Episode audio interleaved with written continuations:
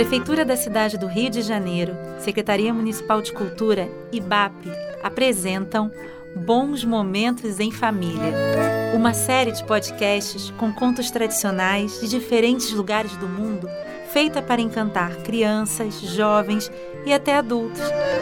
Afinal, quem não ama ouvir uma boa história? Olá, tudo bem com vocês?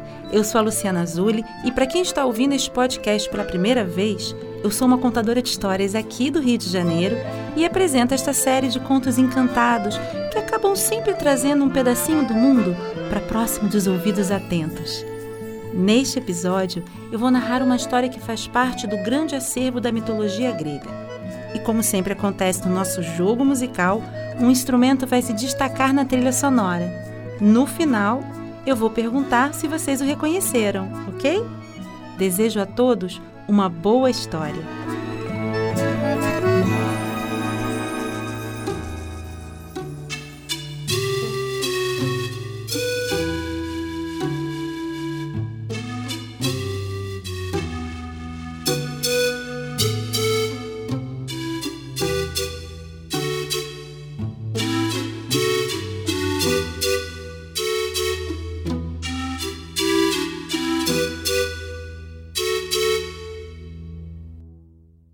Entre as muitas histórias contadas nos livros de mitologia grega, há uma que narra a história de uma jovem chamada Aracne, que vivia numa antiga região da Ásia Menor chamada Lídia. Contam que ela era extremamente habilidosa na arte de tecer e de bordar. Suas tapeçarias eram muito famosas e muito elogiadas. A jovem, ah, consciente do seu talento, vivia a gabar-se de que era mesmo a melhor tecelã da Lídia e que ninguém era melhor do que ela, nem na terra, nem no Olimpo. Bom, eu não sei se vocês sabem, mas o Olimpo é o lugar onde vivem todos os deuses da mitologia grega. E vejam só, a Aracne vivia dizendo que ninguém era melhor do que ela na tecelagem, nem na terra, nem no Olimpo. Bom, vocês já viram no que, que a Aracne estava se metendo, não é? Pois é. Acontece que certo dia, uma vizinha ouviu a Aracne dizendo isso ah, e foi falar com ela. Cuidado, jovem. Lembre-se de que todos os dons que os humanos possuem são dons dos deuses. No seu caso, que é tecelã e bordadeira, você foi agraciada pela deusa Palas Atena.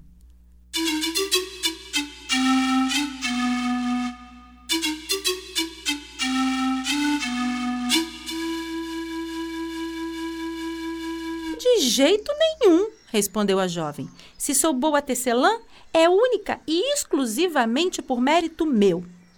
Aposto que se houvesse uma competição de tecelagem entre mim e a deusa Palas Atena, eu ganhava. Não diga isso, menina. Vai que a deusa escuta. Hum, não deu outra. A notícia do desafio de Aracne chegou até os ouvidos de Palas Atena, que imediatamente desceu do Olimpo e veio falar com a jovem. Contudo, a deusa apareceu primeiro, disfarçada de uma humilde velhinha, e bateu à porta da jovem. Minha querida, tudo bem? Soube que você anda por aí se gabando de ser a melhor tecelã da Lídia.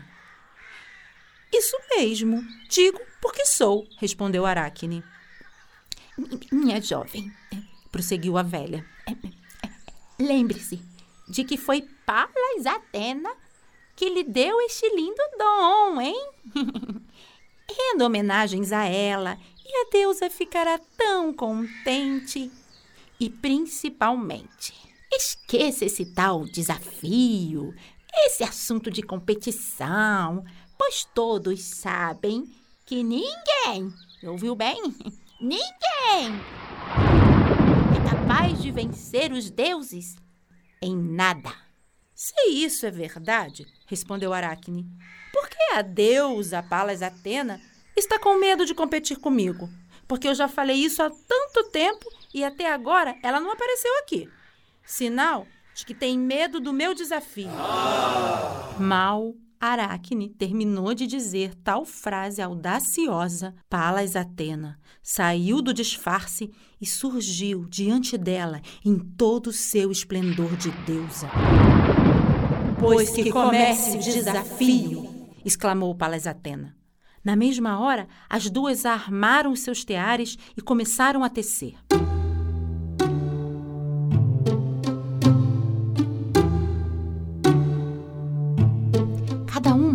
Começou a tecer a sua tapeçaria.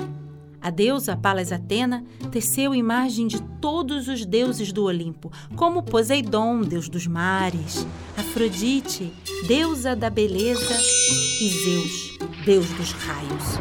Ainda teceu também hum, a história de humanos que desafiaram os deuses e foram castigados. E no final, para enfeitar a tapeçaria, nas quatro pontas ela teceu grinaldas de oliveira.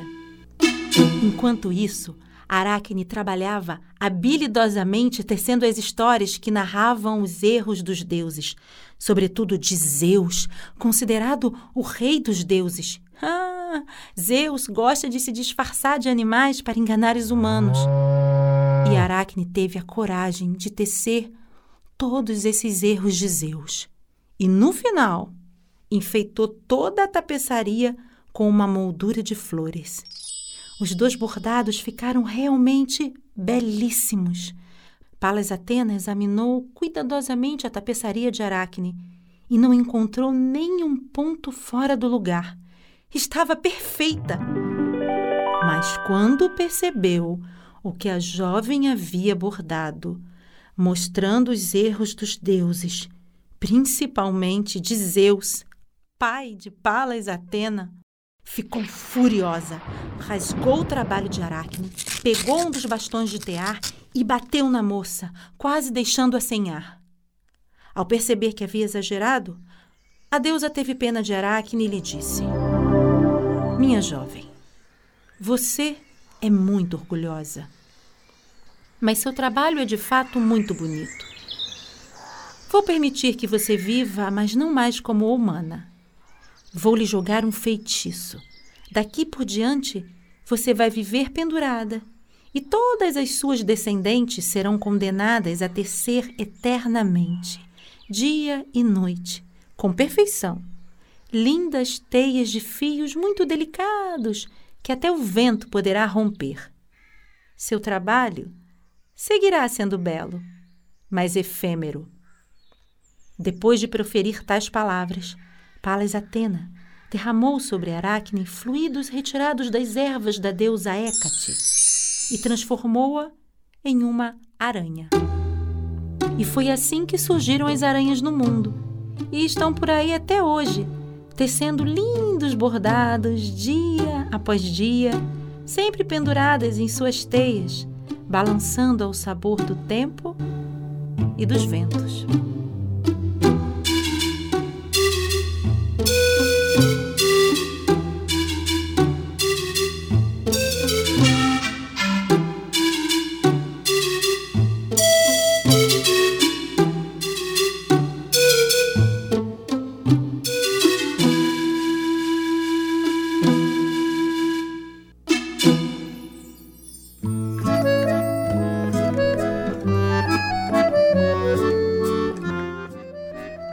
Agora a gente descobriu por que as aranhas também são chamadas de aracnídeos.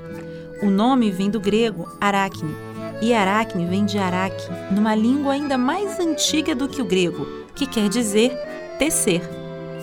E o instrumento musical? Reconheceram? Isso! O instrumento é a flauta de Pan. Bom, foi um prazer dividir este mito com vocês. E como diz a tradição, acabou-se o que era doce. Quem comeu regalou-se. Até o próximo episódio.